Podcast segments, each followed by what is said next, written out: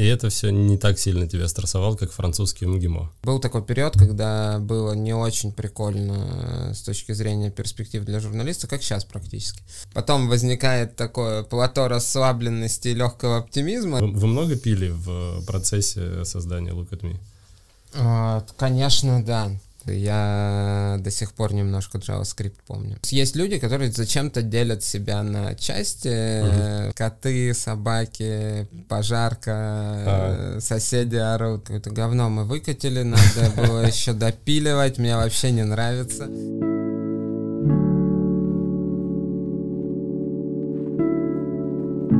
Друзья, привет! Это третий выпуск подкаста «Успех наизнанку». Меня зовут Стас Розен, и у меня сегодня в гостях Леша Аметов. И мы, как уже и в предыдущих выпусках, будем говорить о том, э, как мы переживаем стресс, э, как мы справляемся с этим. А, Алексей известен, в общем-то, многим как э, такой яркий представитель медиаиндустрии. Медиаиндустрия сама по себе, это, в принципе, такой достаточно крутой источник стресса. А, у Леши большой опыт, а, собственно, предпринимательский, это еще один фактор. Так что я надеюсь сегодня много интересных а, каких-то историй, фактов услышать о том, как это все происходило, как ты переживал разные этапы в своей жизни. Привет, спасибо, Привет. что пришел. Что вообще думаешь по поводу этой темы? Как ты сейчас? Стресс, не стресс в целом? Какой у тебя сейчас период жизни? Да, ну, когда ты делаешь какие-то штуки, у тебя все время есть какой-то уровень стресса. Вопрос в том, как ты его контролируешь. Вот если ты его контролируешь, то он у тебя все время на каком-то таком среднем там или не очень высоком уровне. И я сейчас, так как очень много новых проектов запускаю, да, там придумываю, плюс только что мы большую сделку закрыли, то я могу сказать, что у меня сейчас вот как раз вот этот вот средний контролируемый уровень стресса. То есть ты уже выдыхаешь или, или сейчас наоборот пик какой-то? А... Контролируемый. Это как, как знаешь, этот анекдот, как вы расслабляетесь, мы стараемся не напрягаться. Вот э, как бы период постоянного контролируемого стресса э, годами длится просто.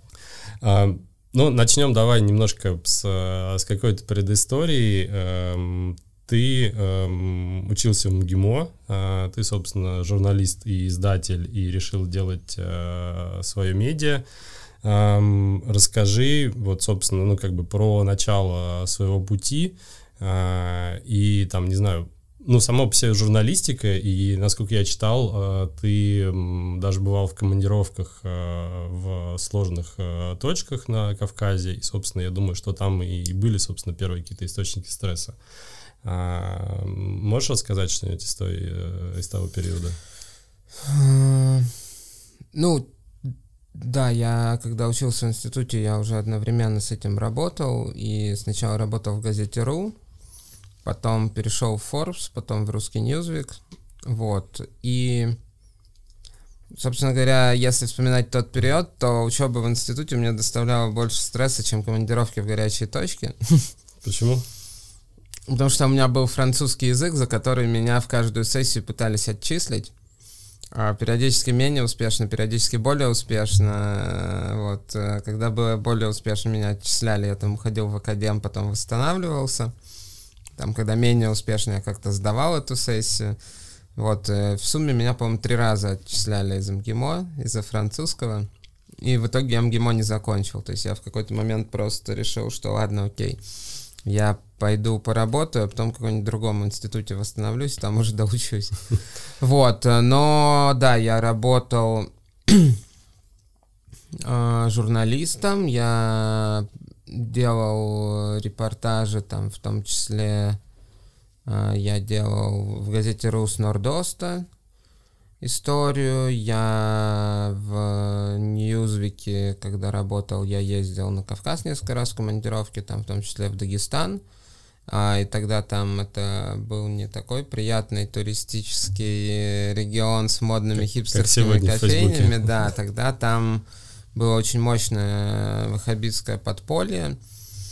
А, и очень э, такая активная борьба между разными кланами, и там практически каждый день э, взрывали фугасы, там штурмовали какие-нибудь дома, где были представители, да, там, ваххабитского подполья, а, там в центре города мог в, в полдень идти бой небольшой, вот, э, в горах там сидели какие-то товарищи, которые в строительном вагончике печатали миллион долларов на каком-то супер крутом станке, так что их не отличить от обычных долларов. Ну, короче, там дикий-дикий запад такой прям был. И это все не так сильно тебя стрессовало, как французский МГИМО. А, да, то есть это меня стрессовало не так жестко, как французский МГИМО, хотя, конечно, у меня там, ну, несколько раз были стрессовые истории.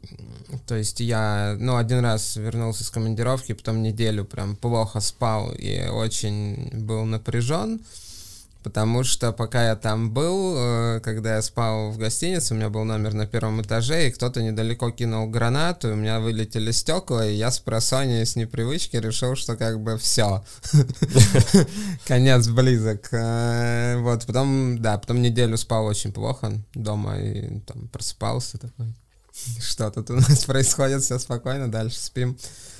Вот. Э, ну, нормально у тебя. А, и штаны пришлось выбросить, потому что с них не отстирывалась кровь, потому что мы там тащили раненого чувака, вот, и я об него перемазал штаны кровью, и все методы стирки не сработали, а, и пришлось с ними расстаться. Ну, такое у тебя серьезное было интро в профессию. А, ну, это я к тому моменту уже работал достаточно много времени, mm. потому что я начал еще в школе работать uh-huh. в газете областной, потом mm-hmm. переехал в Москву, начал в Москве работать с разными изданиями, mm-hmm. сотрудничать. Ну и как ты потом решил, э, что а теперь-ка я сделаю свое? А я что-то в какой-то момент решил, что что-то как-то я устал вот от э, работы репортером. А, с точки зрения там карьеры было тоже непонятно. Ну, там можно было редактором отдела стать. Uh, при этом там как раз начался вот этот тренд на закручивание гаек uh, в СМИ, и все меньше оставалось хороших мест для работы. А новые тогда люди еще не научились делать, uh, когда старые государство завинчивает. Вот, и был такой период, когда было не очень прикольно с точки зрения перспектив для журналиста, как сейчас практически. Вот. Э, очень трудно представить, что было как сейчас, мне кажется, тогда.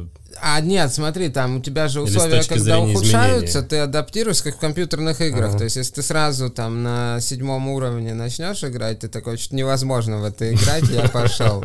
А так ты там потихоньку первый, второй, третий, четвертый, на седьмом такой, вроде нормально, уже, ну, как mm-hmm. бы интересно даже, вот. И, ну, и в России то же самое происходит. То есть тебе как бы прилетает набор каких-то плохих обстоятельств, люди учатся с ними справляться. Потом возникает такое плато расслабленности и легкого оптимизма, и потом тебя снова начинает, как бы, ты заново там это, духовно развиваешься. И ментально. Вот, история в том, что да, я понял, что хочу сделать паузу в журналистике и чем-то еще заняться. Вот, и я уволился, там чуть-чуть фрилансил и еще там подрабатывал немножко фотографом и думал, чем себя занять. Вот, и думал-думал, в этот момент э, появился Вася и говорит, что вот у меня есть такой проект, где фотографии людей, на улицах города красиво одетых, называется Look at Me. И говорит, мне кажется, что у меня какое-то комьюнити вокруг собралось прикольное из этих людей, и для них можно продукт сделать, какую-нибудь там соцсеть, еще что-то. Ну и вот, мы начали думать, что с этим делать. А, так как мы с Васей все-таки из медиа, я в большей степени, он там чуть в меньшей, но мы все равно с ним вместе учились в МГИМО, например, да, и э, все равно связаны как-то были с этой всей сферой коммуникаций, то когда мы начали это делать, то у нас в итоге вместо соцсетей медиа получилось опять. Но, э, то есть у тебя как бы изначально не было там какой-то идеи или мечты, что я хочу создать свое медиа, это родилось как... Э, это как ну, в, в потоке. цепочки, да, каких-то событий uh-huh. родилось. вот... Ну, то есть мы в какой-то момент поняли, что можем сделать классный проект, начали его придумывать и делать. Угу. Обычно, ну вот всех какие-то классные истории, они так происходят. Угу. Как вот с названием студии, где мы сидим. А, потому что я видел много историй, как кто-то ходит такой, я хочу создать свое классное медиа, мы там всех сейчас победим, сейчас, значит, э, будет круто. Ну и там даже люди начинали это делать, но очень быстро все если проводить аналогии с э, названием э, этой студии, которая для зрителей, скажем, Мы можем то, произносить было... название? Да, название Или студии. это секретное? Ну, как бы оно не, не секретное, потому что оно э, здесь э, практически в центре внимания. А название этой студии было придумано, в общем-то, со стопкой в руке, и оно посвящено реальному маринованному огурцу, купленному в одном, в одном из баров. Вот, соответственно, проводя аналогии, э, вы, вы много пили в процессе создания Look at Me? А, конечно, да. А, это же, ну, во-первых, нам там было тогда сов, ну, как совсем мало лет, с одной стороны, с другой стороны, появилась солянка как раз в то время. Да. Культовый московский клуб. Uh-huh. И мы, в общем-то, много работали и очень много отдыхали. То есть э, у нас, э, по сути дела, вечеринка в Солянке, да, там это наш корпоратив был каждую пятницу-субботу. Угу. А, ну и э, куча других каких-то тусовок, а, и потом ты начинаешь с понедельника снова по там 12-14 часов работать, а потом как бы с пятницы по воскресенье кутить, и вот так вот просто непрерывно. А, ну вот э, получается, что ты изначально а, журналист, человек из медиа, потом ты э, предприниматель, сейчас уже у вас Э, группа э, компаний, э, ты издатель, там, например, если про мое впечатление, вот после нашего там знакомства, mm-hmm. мы с тобой несколько раз общались, для меня еще есть такая роль, что вот Леша Аметов, он визионер, он какие-то штуки там придумывает, предвидит. Вот у меня такой образ сложился. Ты себя вообще вот из всех этих ролей с кем больше всего ассоциируешь, кем ты себя считаешь? Да я не думал никогда на это. На это, это как, не знаешь, ну там, условно, у тебя есть там две руки, две ноги, mm-hmm. там другие какие-то части тела. И, там, ты вот с чем себя больше ассоциируешь? Ну, нет, я, кстати, могу ответить, что, что, что например, я, я себя больше ассоциирую с ногами, потому что я на велосипеде катаюсь лучше, mm-hmm. чем чем, не знаю, чем подтягиваюсь, и там, условно, ноги — это для меня более прокачанный инструмент. Ну и как бы там и голова у меня, например, там лучше прокачана, чем сердце, потому что думаю я лучше, чем чувствую. Вот, э, то есть я могу я на это Я не знаю, я всегда этот интегрированно как-то ну, себя воспринимаю окружающий мир. Ну, а, ну то есть э, вот все, все роли, которые ты перечислил, они для тебя одинаковые. Ну, оно одно в другое там перетекает как-то, mm одно за другое цепляется. То есть э, я не могу сказать, что я там, медиа-менеджер там, или я э, просто менеджер, или я там стартапер, или, ну, а что-то из этих ролей вызывало у тебя, там, не знаю, сложность, когда ты там стал предпринимателем, вот сейчас там, да, уже у тебя там бизнес, ответственность, э, э, что-то вызывало из этого сложности или, в принципе, как бы ты органично эти роли на меня, себя У меня как-то все одно вот за другое цепляется, то есть, условно, я когда там начал заниматься предпринимательством, я до этого в Форбсе, да, там какое-то время поработал и писал про бизнес. И поэтому у меня было какое-то представление о том, как это должно работать, и там как-то со стороны я на это все равно уже успел посмотреть. А дальше я, когда начал заниматься частью, связанной с технологиями у нас в издательстве, то у меня был опыт э, того, что мы с Васей еще когда учились в институте, мы подрабатывали тем, что сайты делали mm-hmm. быстро и недорого, вот, и я там представлял, как устроен веб-сайт плюс-минус, и мы там еще даже верстать сами умели. Uh-huh. Вот, и я до сих пор немножко JavaScript помню. Практикуешь? Вот, э, ну, не практикую, но какие-то штучки я могу в коде посмотреть, там, если что-то не работает, или если мы какой-то там проект запускаем, я могу глянуть э, в браузере, что будет, если шрифт поменять, там, или цвет шрифта поменять. Там можно же прямо в браузере менять параметры и сразу видеть, что и как э, будет. Вот, какие-то такие мелкие штуки. Вообще у меня есть, ну, как концепция, что если, ну, то есть есть люди, которые зачем-то делят себя на части uh-huh. в плане того, что вот тут я э, отдыхаю, тут я работаю, это вот моя учеба, и они их как-то герметизируют, э, и в итоге это неэффективно. А когда у тебя все связано, то у тебя там хобби может работе помогать, работа хобби, какая-то штука, которую ты сто лет назад изучал, потом тебе может помочь сейчас в рабочем проекте. А, мне, например, очень э, помогает э, часто то, что я в школе очень, очень хорошо знал физику, вплоть до того, что Олимпиады выигрывал по физике. А, это очень помогает с точки зрения того, как там надо думать над какими-то вещами, uh-huh. придумывать какие-то вещи, потому что э, математическая такая физическая модель мышления и модель мира, они зачастую имеют ну, большое преимущество перед гуманитарной во многих э, моментах. Но при этом, если к ним еще гуманитарную приложить, то вообще получается э, супер круто. И да, там не надо вот, э, как бы заниматься огораживанием, разделением внутри себя, э, нужно интегрировать всякие штуки, получается тогда прикольно.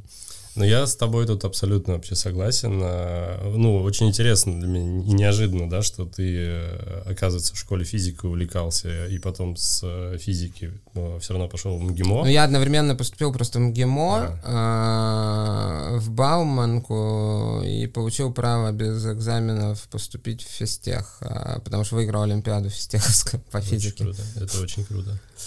Вот. А, абсолютно согласен вот с этой интеграцией там технических и гуманитарных. У меня там поделить на 10, конечно, история, но как бы у меня тоже физмат бэкграунд, но при этом мое первое Uh, моя первая работа тоже была связана с журналистикой, и, и, и меня тоже учили писать. Uh, и да, я до сих пор чувствую бенефиты вот от этого сочетания, когда ты умеешь как бы системно, с одной стороны, а с другой стороны упаковывать свои мысли ну, да. как бы понятным э, языком. Да, действительно, это очень круто работает. Um, ну, кстати, прикол про э, физиков и лириков. Э, самый вообще самый интересный, который мне в жизни удалось ну, понять, э, заключается в том, что хорошие программисты очень хорошо пишут тексты на э, человеческом языке. То есть, условно, все ребята, кто хорошо программировали и писали хороший код, они могли написать очень хороший художественный там или поясняющий текст. Ну вот с этим э, не сталкивался, с пишущими программистами, но у тебя здесь точно опыт есть, поэтому верю на слово. Потому что на самом деле структурное написание текста mm. и упаковка мысли, они не отличаются ну, на каком-то супер там высоком уровне для mm. компьютера и для людей. Ну да, если то, что понятно компьютеру, наверное, и человеку точно хорошо зайдет. Ну, да. Как-то так. А, окей, у нас а, подкаст называется «Успех наизнанку». Вот а, давай поговорим про твое понимание успеха. Что для тебя успех, и а, считаешь ли ты себя успешным человеком? Это вопрос, конечно. А... Ну, на мой взгляд, успех это когда ты добиваешься цели, которые ты себе ставишь. Прям почти как в Википедии написано. Ну, мы же говорим про success, да, там да, да, это достаточно однозначное понятие. Угу. И вот ты там хочешь в точку А попасть, ты в нее попал, это успех. Если ты не хочешь никуда попадать и никуда не попал, это тоже успех. Угу.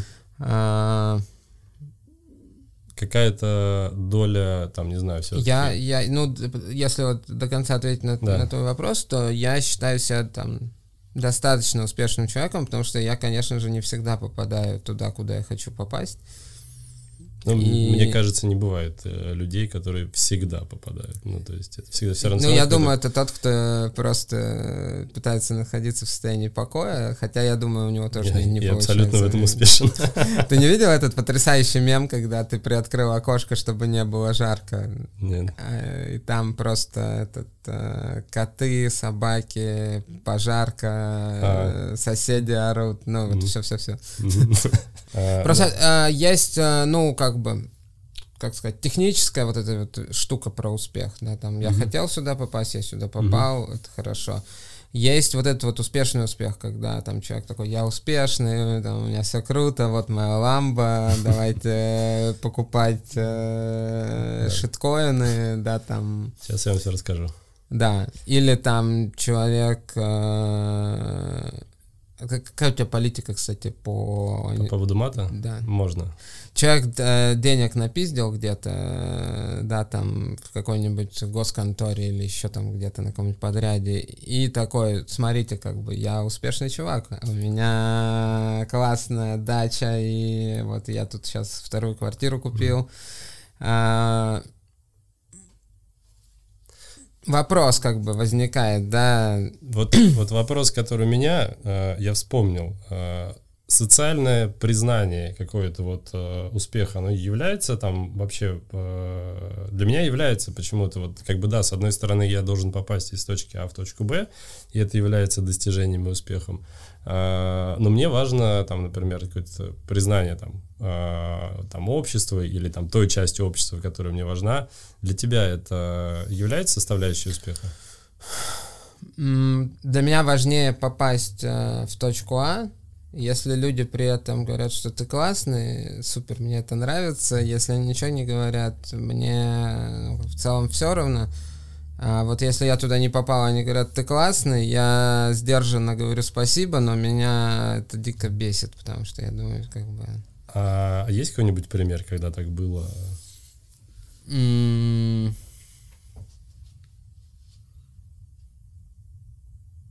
Ну, часто что-то запускаешь, тебе там все, о, круто, там, поздравляем, а ты думаешь, блин, какое-то говно мы выкатили, надо было еще допиливать, мне вообще не нравится.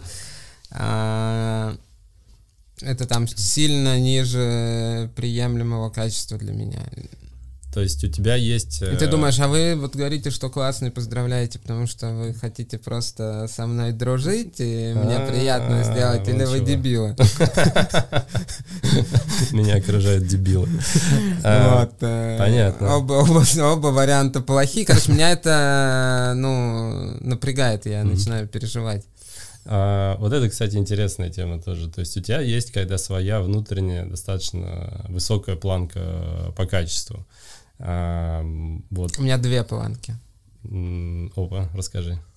А, У меня есть вот э, высокая планка по качеству такая идеальная, которая вот в идеальном мире может существовать, и в реальном мире невозможно ее достигнуть, ну, либо бессмысленно. И есть вторая планка, которая ниже находится значительно, это планка э, минимально приемлемого качества которая все равно находится значительно выше, чем у многих людей, как бы. Но, то есть это не в смысле там, что давайте как-нибудь сделаем, э, как попало. А, то есть, условно, вот, э, если там привести пример, то идеальная планка качества — это какой-нибудь ракетоплан, который из Москвы в Сидней долетает за час, Мгм. А минимально приемлемого качества планка — это самолет, который за 14 часов долетает, не падает при этом, и тебе более-менее комфортно. Понятно. Ну, то есть вот, э, ну, все равно планка нижняя, это вот э, как раз пример того кейса, который ты описывал. То есть бывает такое, что ты понимаешь, что ты до нее не дотянул, Да, но то при есть- этом тебе... э, Ну, или ты понимаешь, что ты до нее вот с трудом дотянул, вот прям еле-еле коснулся, а все таки вау, там... Ты такой, да, конечно. А, Вот, но вообще эта история как раз из тоже из авиации в целом про минимально ну, необходимое качество, потому что можно делать самолеты, которые никогда не будут падать, то есть вот вообще никогда не упадет он. а, но он будет столько стоить, что на нем никто полететь не сможет, потому mm-hmm. что вот в итоге все идут на компромисс, что самолет mm-hmm. почти не падает, но зато авиация это массовая индустрия, которой может практически там любой человек в мире воспользоваться mm-hmm. при необходимости. А, вот и про внутреннюю планку все равно не отпускаем ее. Она а, является для тебя, опять же, тоже источником а, стресса. Ну, то есть, а, ну, понятно, что я во многом тоже сейчас как бы свой опыт прокручиваю, и для меня это прям пипец какой стресс. То есть э, особенно, ну как бы вот там с чем сталкиваюсь я в своей э, деятельности, я знаю, что, например, я могу сделать хорошо, но когда я пытаюсь масштабироваться и э, там мои люди, мои подчиненные, моя компания делает что-то не настолько хорошо, но при этом мне нужно какой-то искать компромисс там между сроком, стоимостью и качеством, я прям страдаю от этого. У тебя бывает э, что-то Ну, ты просто определяешь, какое нужно качество для того, чтобы самолет не падал почти никогда. Угу. Вот, ну дальше до этого уровня доходишь.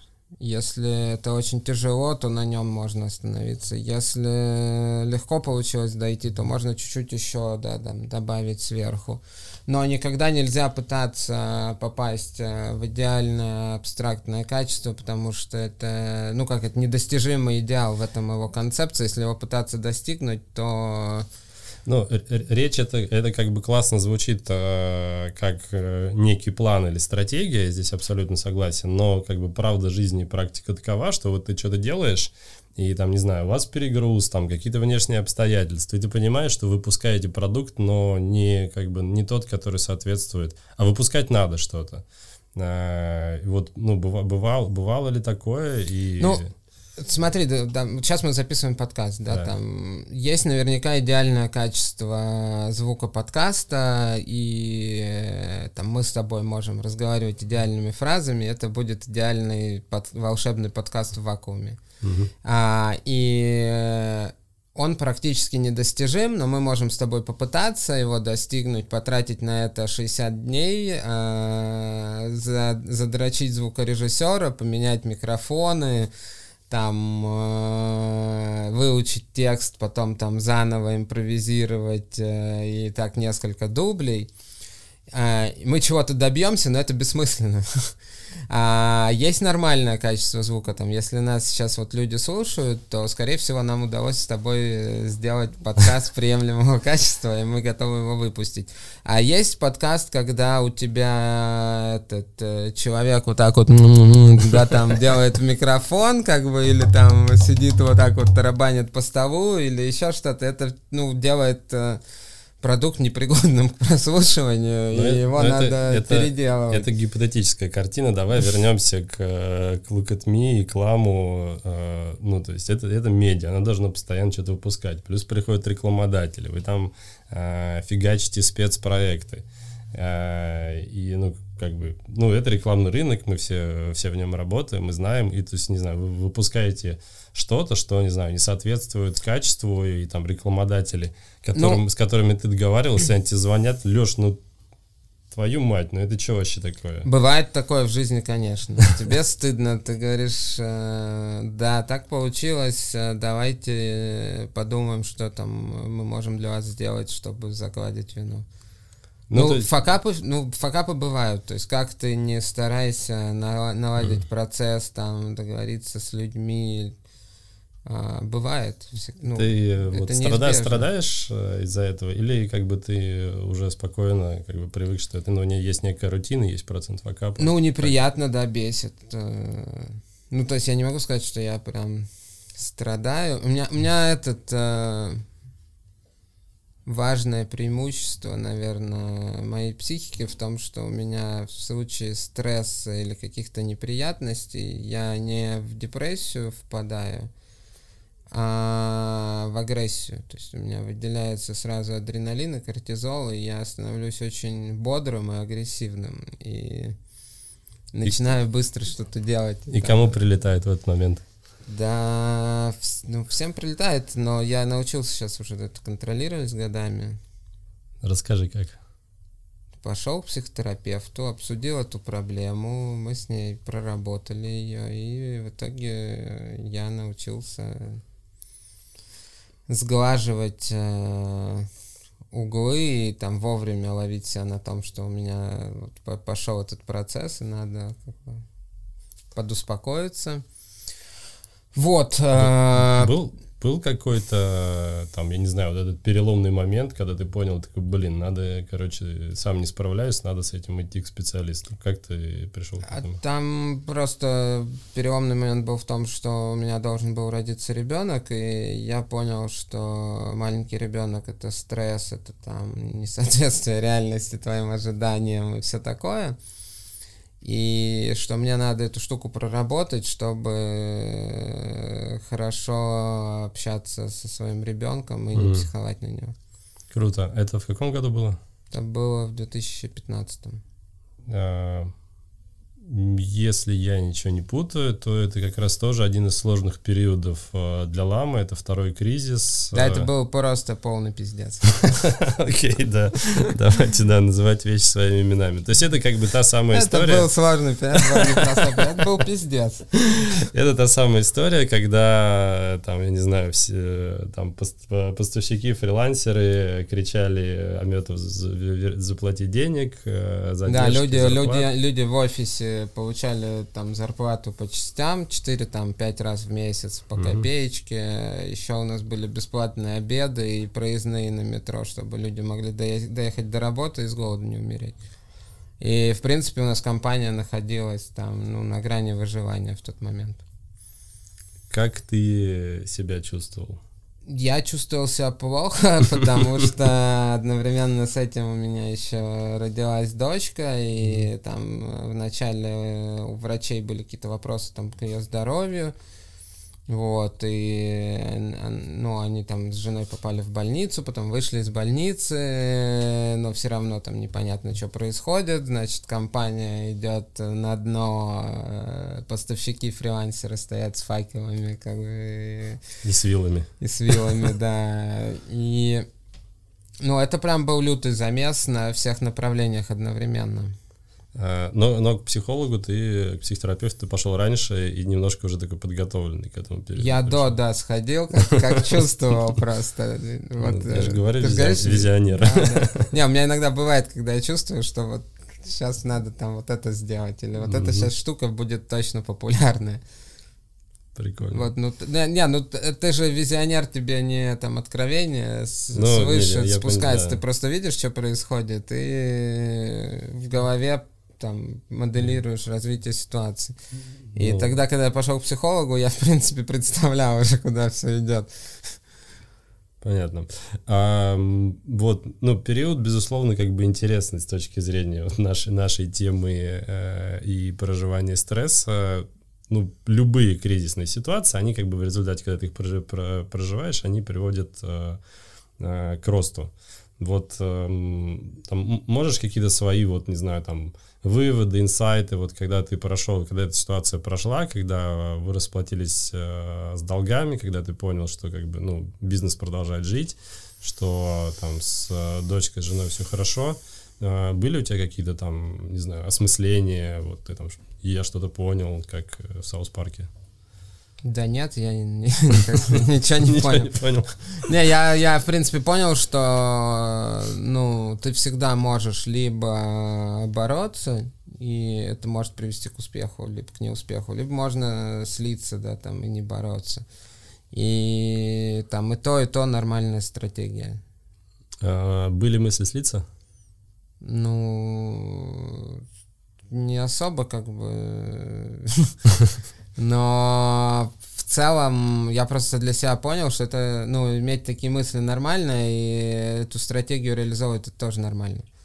То есть не, не все должны, знаешь, там рубиться насмерть по любому поводу и там этот э, с гордо поднятой головой топить варяг и там и ушел под воду.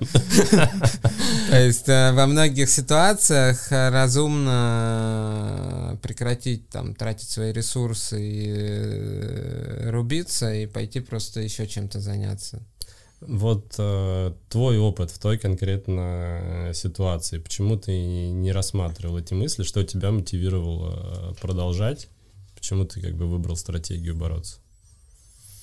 Ну, потому что нам нравились продукты, которые мы делали, с одной стороны, с другой стороны, нам нравилась там команда, с которой мы работаем, плюс э, обидно было все это бросать, плюс э, в стрессовых ситуациях у меня выделяется много адреналина и кортизола, и я перехожу в такой режим этого...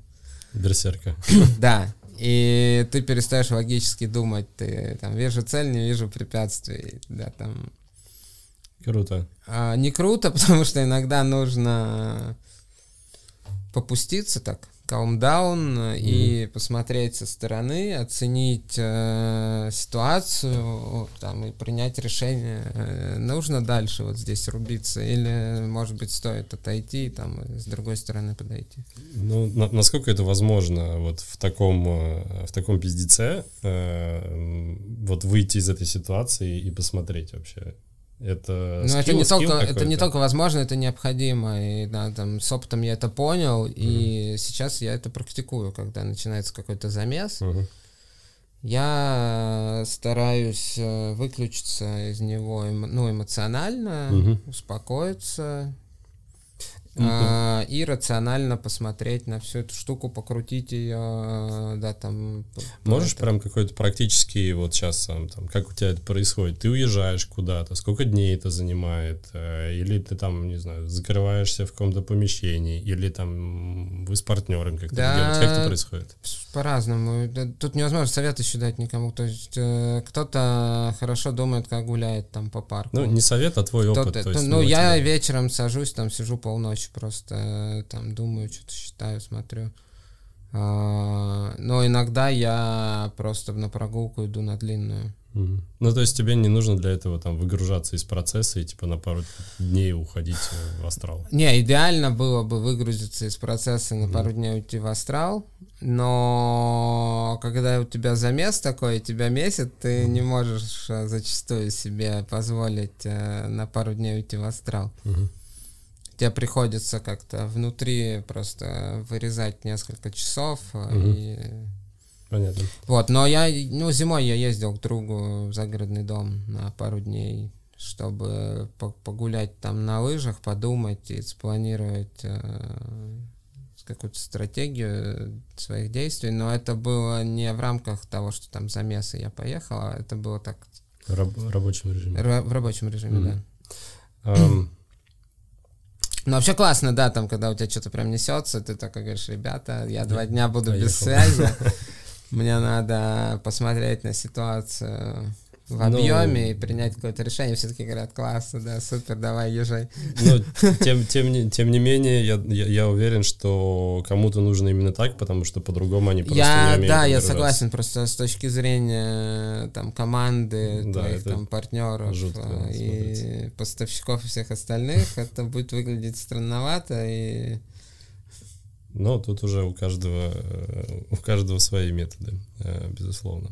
А, вот интересный э, момент. Это, кстати, тоже все про тот же период. Э, было, э, нашел письмо, э, по-моему, Алексей, э, у меня вот записано, что А. Поспехов, э, э какой-то представитель или там основатель э, э, компании мобильной разработки, опубликовал письмо в поддержку. Э, не буду про письмо, там фраза была такая интересная. Леша Аметов не может отрастить бороду, прийти в понедельник в свой классный офис, поглядеть по сторонам и бросить фразу. Все, пацаны, расходимся, я поеду на Сахалин, всегда мечтал стать рыбаком. Вот мы сейчас обсудили про стратегию сдаться. А, было у тебя вот что-то вообще подобное? Хотелось когда-нибудь такое сказать, там, в этот период или в любой другой? Ну, да, конечно, тебе периодически приходило в голову тебе, мне угу. приходила в голову Нам мысль, э, что все, я хочу уволиться, потом ты такой, этот, э, э, как в этом анекдоте, Вовочка, ты же директор. Да, да. Вот ты такой, ты же, это же твоя компания, ты не можешь просто так взять и уволиться. Ну, то есть, это не просто как бы тебе надо придумать, как это сделать. Это, это сложно. Это отдельная нет, Не сходить задача, в да. отдел кадров с заявлением, да, там, к начальнику, потому что у тебя нет начальника, как Мгм. бы, и, а, это не так работает. Вот. И Пон- ты, и ты начинаешь думать, типа, у тебя есть одна сложная задача вытащить бизнес или другая сложная задача закрыть бизнес. Ну, либо продать его кому-то, но либо какой-то с кем-то объединить его. Ну, то есть э, что-то придумать надо. То есть Мгм. ты не можешь просто сказать, там, я на Випассану на три месяца, Мгм. ребята, там, вернусь, посмотрим, что тут у вас. Не, можешь, конечно, но там для меня это не очень приемлемая схема. То есть я все равно чувствую ответственность перед командой, там, перед партнерами, перед акционерами. И, мне не... Ну, то есть, скажем так, испытывать страдания от решения проблемы для меня менее неприятно, чем э, подставить сотрудников, там, партнеров э, и акционеров компании. А, Сотрудники, партнеры, акционеры. Перед кем вот больше чувствуешь ответственность? Есть какой-то или, или это равнозначно стоит? Перед кем больше чувствуешь ответственность? Зависит от отрасли бизнеса, я думаю. Если мы говорим про медиа, то читатели, сотрудники, рекламодатели, Ну, акционеры. мы про, про тебя, порядке. про твой бизнес говорим. Но у меня сейчас разные. А, У тебя медиабизнес, э, сетка, разработка, э, рекламное агентство. Еще что-то у вас? А, ну, медиабизнесом я сейчас не занимаюсь уже. То есть я Мгм. с декабря отошел полностью от... Ну, консультируешь. Ну, консультирую, да, компании и разные проекты на тему того, как им бренд-медиа сделать, либо как им настроить э, уже существующее медиа. Ну, то есть в каждом бизнесе у тебя есть какая-то своя вот э, м, как-то направление ответственности наиболее выраженное, в котором ты, ну, как бы исходя из которого принимаешь какие-то решения. И, Ну да, но в, ц- в целом э, клиенты, сотрудники, партнеры, Мгм. акционеры, Такая примерно, да, цепочка? да. Понятно. Но история в том, что я говорю, от бизнеса к бизнесу это меняться Мгм. может. В медиа вообще проблема серьезная в том, что у тебя два клиента, это твой рекламодатель и твой читатель. Мгм. При этом читатель тебе не платит денег в большинстве случаев. Рекламодатель денег платит, но продукт ты делаешь, э, затачивая его под читателя. Мгм. И у тебя очень сложно балансируемая система, в которой эти два клиента, они еще э, часто конфликтуют, и их интересы не совпадают. А, Ну, как, э, как клиент и тоже и с той, и с другой стороны в той и другой роли побывал, да, представляю, как это работает. Как часто вот в бизнесе ты переживаешь вот эти вот ситуации, когда вот все несется, надо разгребать, вот есть какой-то цикл, периодичность или... Ну да, у тебя уже большой опыт, э, разные бизнесы, и там это происходит раз в год, э, чаще, реже. А, Слушай, у меня четко раз в пять лет как бы начинается какой-то угар. Там 2010, 2015, 2020, но в 20-м все вместе мы как бы ворвались. Да, единый угар на все. Вот. э, А между этими промежутками какие-то более локальные угары все равно присутствуют? Вряд ли это как-то более лайтово или Ну, нет? там так все поспокойнее, как-то Мгм. поконструктивнее. Понятно. Ну, то есть, объективно, почему-то у меня каждый там пятый нулевой год начинается жара. А, Да, это интересно, кстати, я сейчас подумал. Вот, но э, история... К 2025 будешь готовиться теперь. Да, да, заранее. А, Идем, а, идем дальше. Ну вот, собственно, там мы проговорили про природу, причину твоих депрессий, ой, не депрессий, а стрессов. Ам, Как ты, э, собственно, в тот момент справлялся там с, э, там ты ходил к психологу, а, там алкоголь, там, Ну, я сходил до. ну, ты сходил до, но все-таки, как бы, я, то, что я пошел к психологу уже достаточно давно, тем не менее, не избавило меня от алкоголя в разные периоды э, жизни и борьбы со стрессом. а, что-то каким-то там алкоголем, стимуляторами ты спасался чем-то ну... в, в процессе?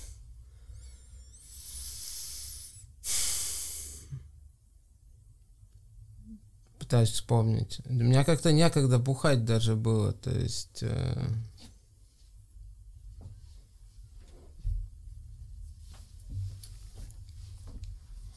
Ну, не было такого, что, не знаю, ну, ну то, то есть... есть ты, ты, все, ты все равно приходишь, э, даже, может быть, не бухать, но, условно, тебе надо там спать иногда, э, хотя бы, да, там uh-huh. пару, пару раз в неделю. И ты приходишь, э, там, про себя расскажу, да, и вот я иду там с, с работы, я понимаю, что я ну, не то чтобы понимаю, но ощущаю, что как uh-huh. будто бы я не смогу переключиться, и я захожу там э, либо бутылку вина, либо там, э, там несколько банок пива, и вот я сейчас приду домой, посижу, поем, выпью пару пива, угу. и, и вроде как у меня э, есть ощущение, что меня так подопустило, мне стало полегче, и, э, и я заснул. Не, ну я не, не помню, чтобы я там выпивал с целью расслабиться, угу. точно. И то есть вообще я могу там по пальцам какие-то ситуации в жизни вспомнить, когда я э, этот, выпивал виски там, чтобы как-то этот по, попуститься, да, там. Но ты выпивал, чтобы потусить? Я, да, я выпивал, чтобы потусить. Э, вот. Э, Просто, ну, по, по моему опыту, когда прям реальный замес, тебе надо, чтобы у тебя голова хорошо думала, она была там супер, ну, чистая, ты был супер сконцентрирован, и алкоголь и вещества, они тебе не помощники в этом. Угу. И когда прям у тебя серьезно, ну, как, несется, и тебе надо хорошенько э, поразмыслить, э, то это не способствует ну, достижению этого результата. Единственное, если у тебя голова очень сильно забита, и ты прям, ну... Ну, прям кипит, если. Прям, да, и ты вот уже не можешь найти какое-то решение, то хорошо работает э, вариант э, пойти потусоваться прямо, ну, плотно. Угу.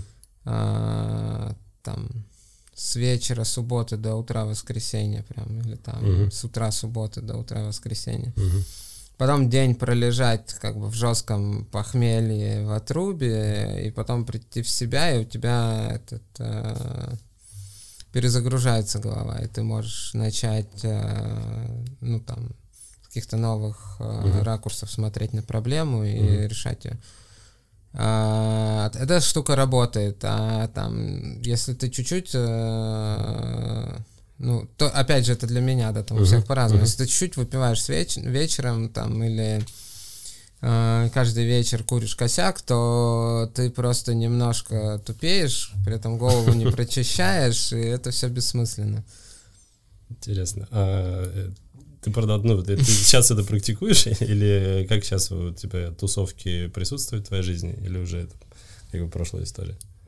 Ну, бывает иногда, но сейчас, ну, редко.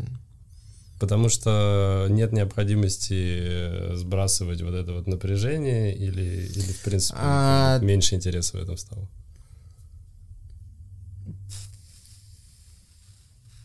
Да, просто в целом из-за ковида и всей mm. этой истории mm. чуть-чуть как-то сейчас э, странно стало, да, там с этим всем. Mm-hmm.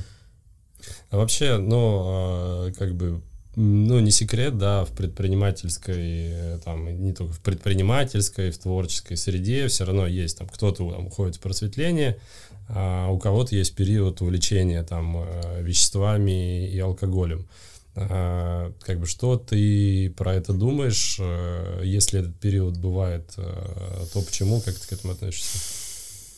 Ну, я к этому отношусь так, что каждый человек отвечает за свою жизнь, за себя и там для себя решает, э, как он хочет проводить время. У некоторых людей с этим есть проблемы, да, там у них зависимость формируется и ну, им надо сказать об этом, э, ну, не в формате какого-то осуждения, а просто подсказать и посоветовать, там, поговорить со специалистом. Мгм. Э, потому что, ну, у всех очень индивидуальная реакция. У тебя всех- были, были какие-то знакомые ситуации в жизни, когда ты ну, помогал, спасал кого-то? Э, Были, конечно, да. Ну, Мгм. потому что ты правильно говоришь, что в творческой, в предпринимательской среде э, много людей, у которых э, сложные отношения с алкоголем и с наркотиками. А, ну, там у меня есть какое-то количество знакомых, которые в анонимные алкоголики ходят уже достаточно долго. Мгм. Вот. И, ну, то есть они все попадают как бы в эту историю из-за стресса или там какие-то другие факторы? Вообще по-разному. Кто-то из-за стресса, кто-то просто э, там, ну, тусит много. Кто-то, ну, имеет предрасположенность э, базовую, да, там, к этому. То есть у Ну, него там в семье, например, там с этим были сложности э, в нескольких поколениях. Мгм. Вообще очень по-разному. Ну, тут, тут нельзя сказать, что это там а, только из-за стресса происходит у человека, или там только почему-то еще. Ты сейчас продолжаешь работать э, с психотерапевтом или для тебя Ща- это какая-то была нет. э, У меня история? несколько раз было, когда вот у меня была какая-то конкретная там, ну, проблема или вопрос, я с ней приходил, говорю, мне надо вот эту вот штуку решить. А, сколько это будет времени и денег стоить? Э, Вот, там, ну, там столько. Я говорю, хорошо, там, давайте, или там, давайте быстрее. И, ну, у меня как это подход как к автосервису. То есть я не люблю вот эту регулярную Да. психотерапию, когда ты ходишь три года, просто там о чем-то разговариваешь. То есть у меня нет ни времени, ни желания. А, Мне нравится подход такой вот э, бихевиористский. Ну, это, такой, это, это, это круто, если это э, работает. Э, Не, у всех по-разному, я Да. согласен. И лишь бы людям хорошо было. То есть про там психотерапию и секс, как кому нравится, кто как бы с чем достигает результата наилучшего, тот пусть с тем и живет. Вот. А, ну, мне вот нравится прийти, поставить проблему, э, наметить сроки и бюджет и решить ее. Это круто, Там четко. кому-то нравится плавно, да, там медленно это все разруливать. Ну, а, там поделюсь тоже как бы своим а, опытом, впечатлением. Не то, чтобы мне нравятся а, пла- плавные и медленные, я всегда тоже выбирал, а, особенно на старте, когда я пришел к этому, я приходил и говорю, давайте мне самый жесткий метод, но чтобы это было быстро и эффективно, но тем не менее, то есть я уже по-моему, больше пяти лет у меня э, там практики э, этой. Э, И я пришел к тому, что для меня это важная как бы поддерживающая история. Если я отпускаю, то она накапливается, и Мгм. потом э, мне гораздо сложнее выплывать. э, А какой этого. ты выбрал подход в итоге? Ну, меня, меня меняю, я меняю. То есть у меня был э, там гештальт э, Мгм. терапевт, сейчас э, э, который работает, э, какая-то, я так понимаю, такая достаточно там новая модная история с схемотерапией, которая на когнитивно-поведенческой как раз э, там во многом построена. А, вот, но как бы я для себя решил, что для меня это какая-то работающая, постоянная, поддерживающая история, А, и я для себя постоянно как бы раскапываю какие-то новые э, новые грани, и по-прежнему, несмотря на то, что я знаю там огромный ворох э, своих проблем, огромное количество, что-то там по- прообсуждал, Мгм. проработал, но при этом э, очень много автоматических реакций э, по-прежнему в моей жизни присутствует, поэтому, ну, как бы для меня это история, которая Мгм. э, не, ну, не, не решается какой-то э, в ограниченный период времени. Потому что был на самом деле кейс, мой первый заход был достаточно короткий, э, там типа полгода я как бы какую-то про- проблему, как мне показалось, решил, ушел, а следующий период я затянул, и мне прям было очень сложно выбраться. И это был как раз период, когда я должен был решиться на на то, чтобы уходить открывать свой бизнес. А, У меня были сложности в отношении с друзьями, у меня были сложности в отношении с девушкой, и вот это все вместе навалилось, и там прям у меня был такой мощный период э, э, разгребания вот Мгм. этого вот накопившегося ощущения, э, достаточно неприятного ощущения себя в этом э, во всем. Ну да. Ну тут, знаешь, еще тоже я в последнее, ну как последнее, не в последнее, да, какое-то время назад я понял, что есть еще, кроме психотерапевтов, бизнес-коучи. Угу. И там то, что касается работы, и то, что касается карьеры, лучше решать с специалистом, да, там в этой области. И это может быть эффективнее. Да, какой а, у там, тебя тут опыт? У меня, у меня, у меня хороший опыт. Я несколько раз э, работал с, именно с бизнес-коучем, и э, это полезно, эффективно, и главное, что человек там понимает, в чем суть вопроса, и вы там mm-hmm. можете его обсудить. Там тоже есть какая-то психологическая составляющая, mm-hmm. все равно, конечно же. Uh, но, например, там у меня есть друзья-предприниматели, которые со своим психотерапевтом обсуждают бизнес, но, uh-huh. на мой взгляд, это не супер эффективно. У меня тоже есть э, опыт э, работы с коучем. Можешь вот свою как бы картинку дать? Э, то, что я уверен, что для, для многих это не очевидно и непонятно, чем отличается коуч от психотерапевта. Ну, коуч отличается тем, что он может тебе дать советы, направленные не внутрь тебя, а на окружающий мир. То есть, э, во-первых, во-вторых, он э, у него большой опыт консультирования в разных бизнес-кейсах, и он э, там такой говорит, я не знаю, что с этим делать вообще, там никогда с такой ситуацией не сталкивался.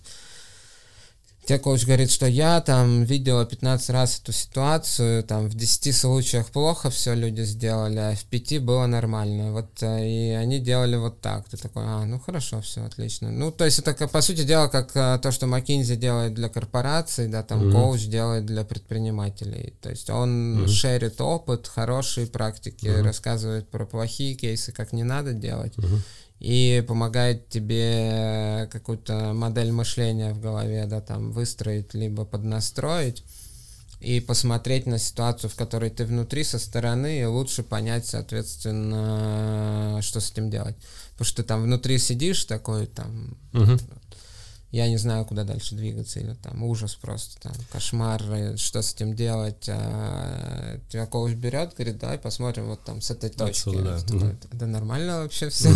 Или там надо вот туда? Да. А, ну, ты проговорил здесь две составляющие, потому что я э, тоже с разными пробовал. Есть э, вот как бы чистый коучинг, это как раз про то, чтобы тебя выдернуть, и там даже не через советы, а через, э, опять же, там какие-то НЛП техники и прочее, тебя, ну, заставить, ну, там, заставить войти в другое состояние, в котором ты более там ресурсный, смотришь на все это со стороны, и вот, как, как ты сказал, это перенастройка какая-то внутренняя, а, который позволяет тебе взглянуть по-другому. И есть еще, да, коучи, которые еще и э, бизнес-консультанты, которые там действительно прошли там а, много бизнесов или консультировали много mm-hmm. бизнесов, владельцев или предпринимателей. И, соответственно, у них еще есть опыт и какая-то наработка понимания решения бизнес-задач. Они кроме вот этой вот поднастройки тебе еще да, могут давать какие-то конкретные Э, именно консалтерские советы э, с ну, точки да. зрения там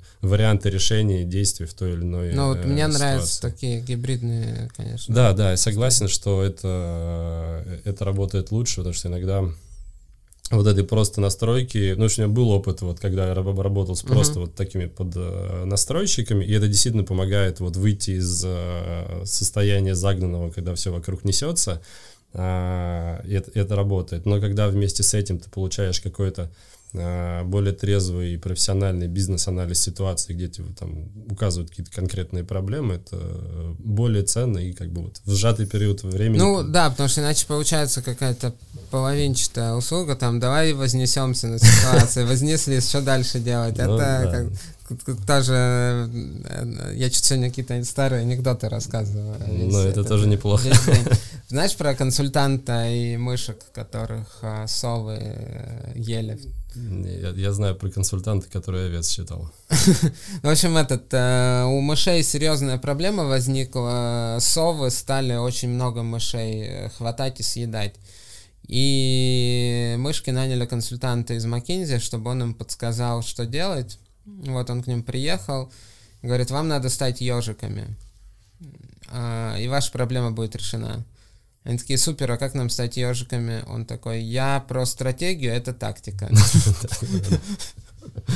Эм, да, совершенно верно. Ежиками. Вот, когда тебе как бы коуч помогает понять, что ты должен стать ежиком, хочется, чтобы еще чуть-чуть практических советов было и каких-то кейсов про тех, у кого получилось, у кого нет. В тот момент, когда мне посоветовали и предложили стать ежиком, э, как ни странно, мне это помогло на некоторое время. Вот, возможно, э, у меня включился тот адреналин, который тебе помогает, и я немножко с позиции ежика по крайней мере, смог как-то более энергично и адекватно действовать в той ситуации. Но я согласен, да, что когда это идет вместе с консалтингом, это, это круче работает. Эм, что вообще ты думаешь вот про эту историю, про, ну, то есть сейчас определенно есть тренд на вот эту всю историю про саморазвитие. Во-первых, и э, предпринимательский тренд, несмотря на то, что Э, все достаточно сложно там с экономической и политической ситуацией, но технологический рынок подстегивает к тому, чтобы предпринимателей становилось больше, все это венчурные капиталы, э, и там, я не знаю, там, что причина, что следствие, но вместе с этим как-то растет и развивается вот эта история про осознанность, там, э, медитации, тантра, Э, психотерапия, там коучинг. Э, вот что ты думаешь про, про этот тренд вообще? Это, это мода или это новая реальность? Слушай, ну тренд на осознанность саморазвития, он э, появился несколько лет назад. И он потихоньку нарастал. А потом началась э, эпидемия, и смесь э, стресса из-за эпидемии, падающей экономики, локдаунов и вс- всего происходящего, она привела к тому, что у людей как бы кукуха поехала, у всех почти. Угу. А, даже там у тех, кто считает, что с ними все в порядке, у них все равно чуть-чуть как отъехало, да, там у основной массы людей, ну, серьезно поехала кукуха. Плюс еще после ковида у людей, ну, крыша отъезжает. То есть э, вышло же недавно исследование, которое да, да, подтверждает, да. что падают когнитивные функции. А, до этого выходило исследование, которое показывает, что депрессивный синдром развивается. Я очень сильно это пережил. Да, это прям жизнь была. Там 70% переболевших. А, у меня, ну, несколько знакомых, они в итоге таблетки начали пить просто uh-huh. потому что, ну, у них а, нарушилась работа нейромедиаторов, uh-huh. и это все привело к тому, что у них э, депрессия возникла химическая. Uh-huh. Вот это классическая депрессия, как заболевание uh-huh. такое.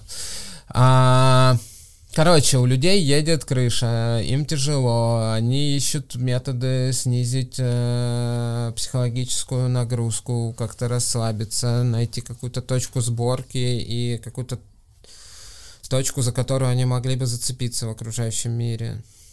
А, при этом, так как а, иерархические структуры показали себя в основном очень плохо, а, в рамках эпидемии вообще всего несущегося вокруг, то... Да, словно, снова вернулись э, к обтекаемым формам языка. А, да нет, это конкретная форма языка. Я просто имею в виду, что там государство и ну, понятно, какие-то да, ну, жесткие вот эти все структуры, они показали свою слабую эффективность в этих всех угу. условиях. А, и поэтому, ну, люди, когда у них едет кукуха, они выбирают как бы либо внешнюю какую-то точку сборки найти в религию, там, удариться или в, какую-то, в какой-то культ, либо внутри себя ресурсы черпать. А, в рамках текущей ситуации большинство людей поняло, что как бы снаружи помощи ждать не надо, скорее всего, mm-hmm. поэтому вместо бума религиозного какого-то, да, там, который, ну, сектантского, который был в 90-е, например, uh-huh. в России, мы сейчас имеем бум э, коучинга, психологии этого тантры и цигуна, потому что люди э, понимают, что надо надеяться на себя и искать ресурс внутри себя, и потихоньку от патерналистского вот этого подхода, да, там они э, отходят.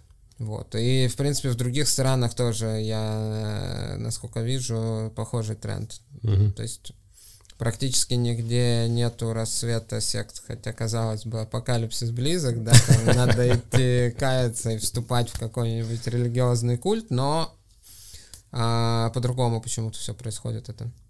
Ну, там, твоя, твоя оценка, это э, хорошо, лучше, или есть какие-то в этом риски? Ну, потому что ты все-таки сейчас как-то провел аналогию с э, сектантством.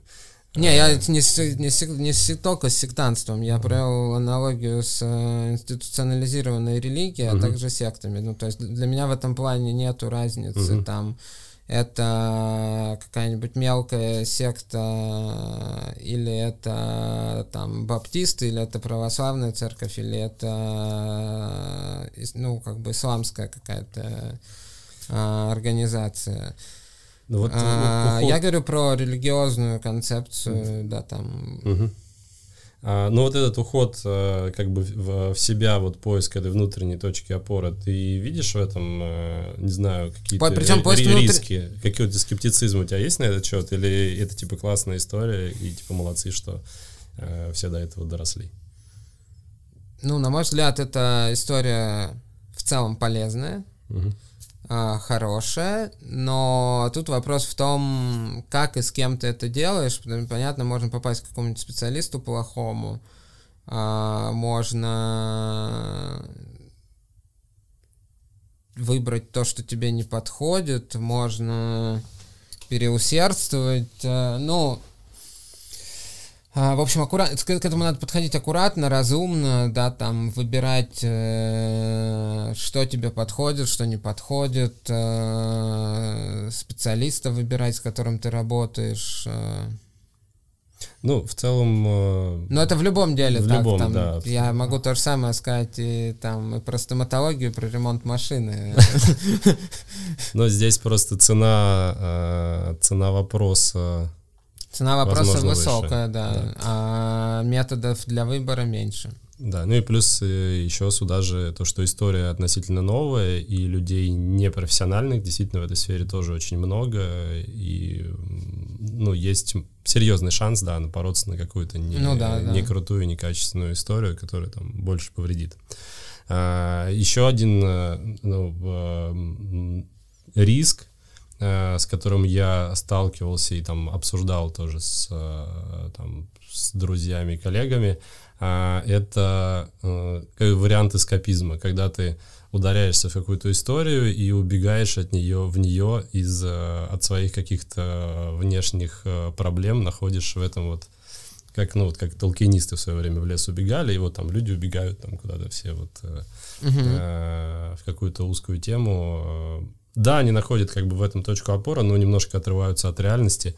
Ну, если им хорошо, то я считаю, что... Ну, теоретически, наверное, да. Ну, да. То есть, если твой друг оторвался от реальности, но при этом ему классно, то почему бы и нет? Наверное, да. Я просто пытался сейчас вспомнить э, ситуации там э, про своих э, друзей и понял, что Э, меня эти, меня эти ситуации э, злят, потому что люди отрываются от реальности, им хорошо, а если я не могу этого позволить, я такой, да, блин, как вот, это да, ча- часто на самом деле важно понять, почему ты что-то да. чувствуешь, потому что ты такой думаешь, я хочу ему помочь, чтобы он снова вышел в офис и жил как нормальный человек, а ему нормально, он на бале там э, да, в да. позе лотоса сначала, а потом серфит, как-то зарабатывает себе денег на жизнь и кайфует, а ты такой, блин, он оторвался от реальности, да, да, там, да. к чему же это все приведет. Нет, здесь я там, э, может быть, не копал в эту тему глубоко, но однозначно то, что у меня э, вот эта привязка к каким-то моим эм, там успешным успехам, целям mm-hmm. и задачам бизнеса, она такая э, очень сильная и Э, я не могу себе представить вот, э, вот, это, вот этого отрыва, но при этом э, в какой-то степени завидую людям, которые могут вот оторваться и жить, жить в свое удовольствие, а я вот балансирую между э, кайфом от... Э... А зачем ты хочешь успешный успех э, и достичь целей в бизнесе? Это мы сейчас перейдем в, в индивидуальную коучинговую консультацию, потом ты мне выставишь счет. Просто знаешь, это возвращаемся к анекдотам про э, предпринимателя и мужика, который загорает, э, спит под пальмой на тропическом острове. Да, да, да, да. Типа, зачем ты спишь, когда ты можешь Да. там ловить рыбу, Что- там, чтобы что, чтобы потом отдыхать на тропическом острове. Да. А, да, именно такая история, но у меня есть, э, как бы мой ответ на это, у меня есть э, какие-то нереализованные амбиции, безусловно. Э, Мне очень важно получить признание. Сначала там было признание от рынка там, э, среди других маркетологов. Сейчас я очень хочу там, проявить себя, там, реализовать как предприниматель и там, э, вырастить свой бизнес до какого-то устойчивого состояния. Ну и плюс мне очень нравится создавать что-то с нуля, а Мгм. предпринимательство это как бы такая очень созидательная история про то, что, ну, как бы раньше ничего не было, сейчас компания, которая работает, для меня вот как бы есть некая отсечка, что а, она должна стать вот самостоятельной. И Мгм. тогда я как бы, ну, успокоюсь, что это, что это реализовано.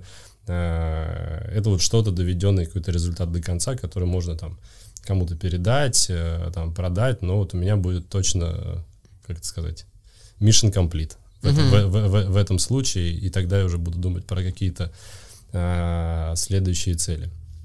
А, вот, но я пока просто не нашел, как это сбалансировать с, а, с удовольствием от жизни, потому что многие вещи, а, ну, как бы приходится себя ограничивать из-за того, что из-за из графика, там, еще из чего-то. Ну, я оправдываю сейчас это, опять же, тем, что а, это мой первый предпринимательский опыт, Мгм. это начало пути, и, ну, как бы сейчас нужно вот выбирать.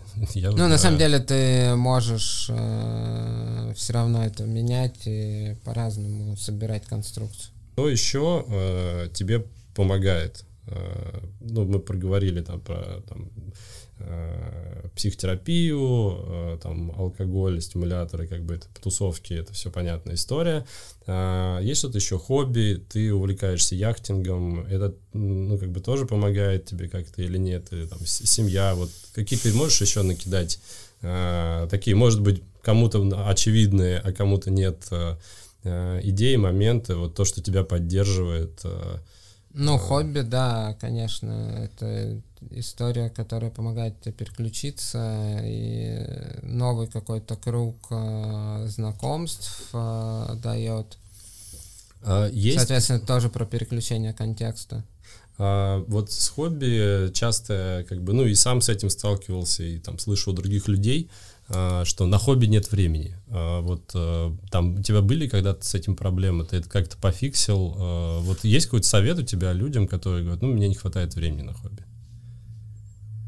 Ну, совет заключается, наверное, в том, что тебе надо же э, работать э, не часами, а головой, то есть не 8 часов в день, там, не 10 часов в день, а эффективно, особенно если у тебя работа связана с интеллектуальной какой-то деятельностью. И тебе нужно, чтобы у тебя голова хорошо работала, чтобы приходили мысли хорошие, чтобы ты э, был продуктивен. И с этой точки зрения выделение времени на переключение там, и на отдых это тоже часть твоей работы. То есть, условно, ты должен не механически просто какое-то количество часов что-то делать. Ты не на конвейере крутишь болты. Мы все-таки говорим, да, там сейчас про творческие специальности. А, там вряд ли нас э, слушают люди, которые э, занимаются сугубо физическим трудом. А, Хотя, может быть, и слушают. Но в любом случае, э, дело в том, что тебе нужно перформанса максимального достигнуть Мгм. за единицу времени, там, условно, за неделю или за месяц. Чтобы его достигнуть, тебе нужно режим труда и отдыха какой-то поддерживать и переключаться, потому что иначе у тебя забивается твой э, кэш в голове, Мгм. ты тупеешь и просто ну, намного более низкокачественный результат. э, Ну, и генеришь не крутые генеришь, решения да. просто. А, А, а многие люди, они впадают в панику, когда у них что-то не получается. И они начинают как бы по кругу носиться, как просто хомяк в колесе, потому что они думают, что окей, сейчас мы будем э, быстро носиться, и это нам позволит добиться какого-то результата. Или там, о боже, я не могу остановиться, все горит, но на самом деле иногда решение в том, чтобы тормознуть, а, прочистить голову и вернуться к вопросу и решить его. Расскажи вот э, про, мне, мне интересно, какой у тебя сейчас режим, ну, то есть сколько, там, как часто ты отдыхаешь, не, не workation, а вот э, именно отдых, как часто у тебя получается отдыхать, и как э, это отличается, например, с тем, как это было там, не знаю, э, пять лет назад?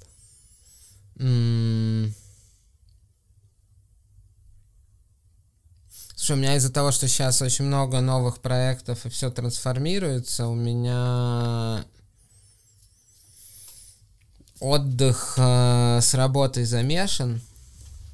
И получается, что я даже когда в отпуске, я все равно там вечером что-нибудь делаю, либо там, ну, либо о чем думаю, либо прям сижу, что-то делаю руками, да, там на, Мгм. ну, на ноутбуке. И эта штука меня чуть-чуть беспокоит, потому что у меня как раз вот с прошлой осени не было практически момента, чтобы я полностью отключался. И надо вот с этим что-то делать. Потому что я даже когда там на лодке хожу, я все равно продолжаю там либо с утра перед выходом рано утром работать, либо вечером там, когда все тусуются, там Мгм. я лодку пришвартовал и иду поработать. Мгм. А, Это, это, это не очень хорошо. Да. а, вот с течением времени ты у тебя как-то ты научил у, у тебя раньше там не знаю было хуже вот там ты не находил времени или у тебя всегда был этот скилл менеджерить и всегда ты находил либо ты постепенно со временем вот пришел к этому что типа отдыхать это важно там выделяю Не, я время. пришел к тому со временем, потому что отдыхать это важно, надо выделять время. Могу ли я сказать, что я научился это делать эффективно? Нет, потому что я продолжаю работать в отпусках, я часто забиваю на хобби и на время для себя, а, чтобы прочесть еще одну книгу, еще один отчет, э, что-нибудь там еще сделать. В прошлый раз у нас э, была кстати Короче, классная- я знаю, как надо, я так не делаю, но стараюсь. Понятно. У меня есть э, такая э, концепция, э, называется типа «Я знаю, как надо, но сейчас поломалась». Э, То есть, когда я живу какое-то время в каком-то там правильном режиме, Мгм. там, не знаю, спорт, э, медитации, там, если это тусовки или вечеринки, ну, это прям очень как бы четко понятно, там, один день в выходные, там, раз в две недели, не очень часто. А а потом что-то происходит, там, болезнь какая-то, и вот все Ну это да, нафиг да. ломается, да, и ты какое-то время э, там тратишь на то, чтобы э, восстановиться. Мы А, вчера обсуждали тоже с друзьями медитацию как раз, э, ну и разные штуки, випассану. А, И про медитацию у нас в какой-то момент смешная возникла мысль, то есть если ты скажешь друзьям, что я пойду час посижу и подумаю, то они скажут, типа, what the fuck, как бы. А если ты скажешь, у меня часовая медитация, все таки о, да, давай. А, На Да. самом деле для там многих людей медитация как раз это не какая-то там ну духовная практика, а Мгм. практика, когда ты можешь просто час спокойно посидеть, тебя никто не трогает, и ты можешь подумать вообще обо всем, что происходит э, с тобой там и окружающим миром.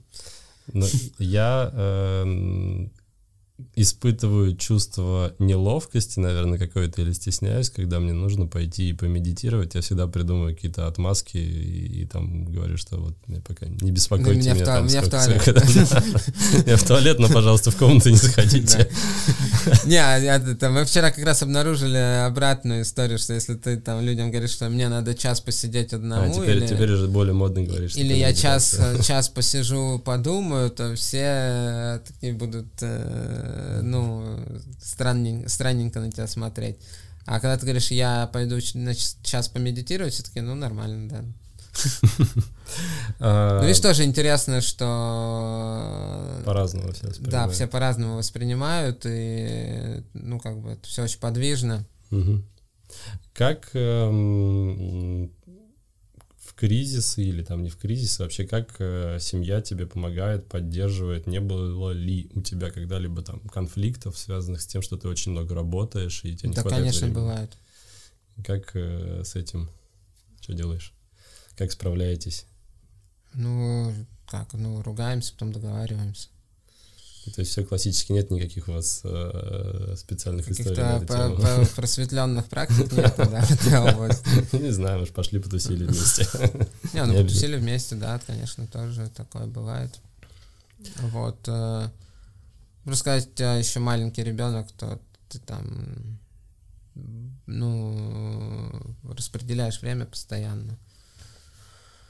И это да, дополнительный менеджмент тоже, да, там сад, не сад, поликлиника, там то все, там что-то происходит постоянно, и там добавляет чуть-чуть хаоса. Это но, новая плоскость, и, в которой все да, несется. Да, это новая плоскость, в которой все несется, это требует там, отвлечения твоего ресурса, но при этом это тебе дает какую-то энергию ну, новую, какой-то новый взгляд на окружающий мир. Угу. И в итоге у тебя там часть ресурса это сжирает, а зато дает другой, другой какой-то ресурс. Вот, но магии там никакой, честно говоря, нету, по крайней мере, у меня в жизни, что там, о, там это...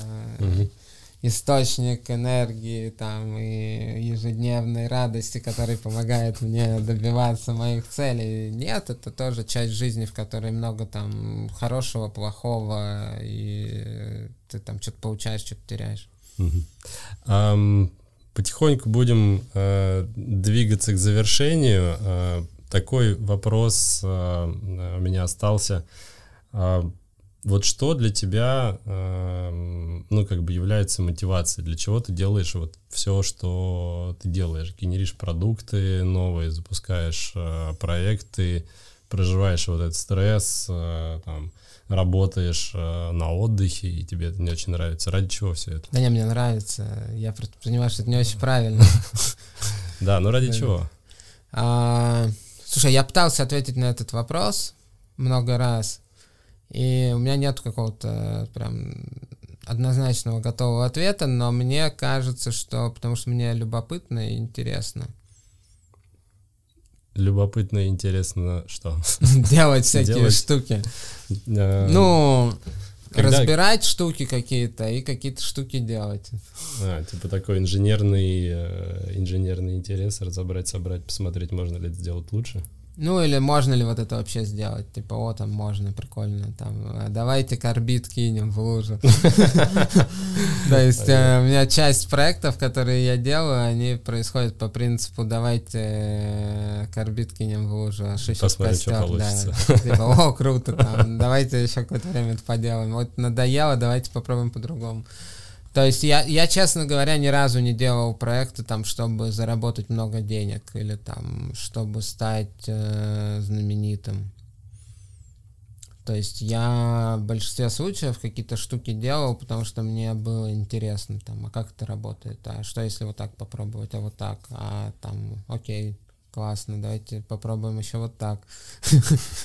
Очень, да, вот черт, все горит, там все бегают, а люди думали, что они пришли делать серьезный бизнес, а тут такое перед ними стыдно, поэтому надо навести порядок, чуть-чуть успокоиться. Но я слышал от умных людей и читал, что интерес — это самая, самая крутая мотивация, самая правильная мотивация, которая может быть если можно говорить так про мотивацию, что она правильная или неправильная. Но э, мне, э, мне нравится это, когда, когда кто-то что-то делает реально вот из интереса, какой-то исследовательский дух. Ну, то есть сейчас, сейчас там я консалтингом, да, там занимаюсь, э, мы вначале говорили, ну, потому что пока я там сейчас делаю какие-то новые свои проекты, uh нужно как-то да, зарабатывать еще деньги. uh А, и Оказалось, что эта штука тоже дико любопытная и интересная, потому что ты погружаешься в какие-то проекты, в какие-то компании, mm-hmm. смотришь, как у них там все устроено, там понимаешь, как у них устроен бизнес, и придумываешь, как им что-то пофиксить. И, ну, то есть я изначально, когда начинал этим заниматься, я думаю, ну, как бы классный способ э, тратя 30% времени в месяц, зарабатывать достаточно денег, чтобы спокойно делать свои стартапы. Mm-hmm. А, а оказалось, что это супер прикольная, интересная mm-hmm. вещь на самом деле. И в этот момент у меня закралась э, мысль, что, возможно, я какие-то вещи делаю не потому, что мне интересно, а мне просто интересно делать разные штуки. Mm-hmm. Вот, но я пока эксперименты не проводил. Не тестировал гипотезу? Да, но, возможно, если я там в следующем сезоне возьму там 20 гектаров э, этой озимой пшеницы и буду ее выращивать, то меня это дико вопрет, и я такой, вау, классно, там, вот там комбайны, спутниковое наблюдение, там, не знаю, какой-то новый метод борьбы с э, жуком-долгоносиком. Okay, ждем, ждем фермерских проектов э, Алексея Метова в следующем году. Упаси бог, надеюсь, нет. Но прикол просто в том, что реально этот... Э, причину и следствие я пока до конца не выявил, вот. Окей, okay. ну, как бы то ни было, э, у тебя неплохо получается.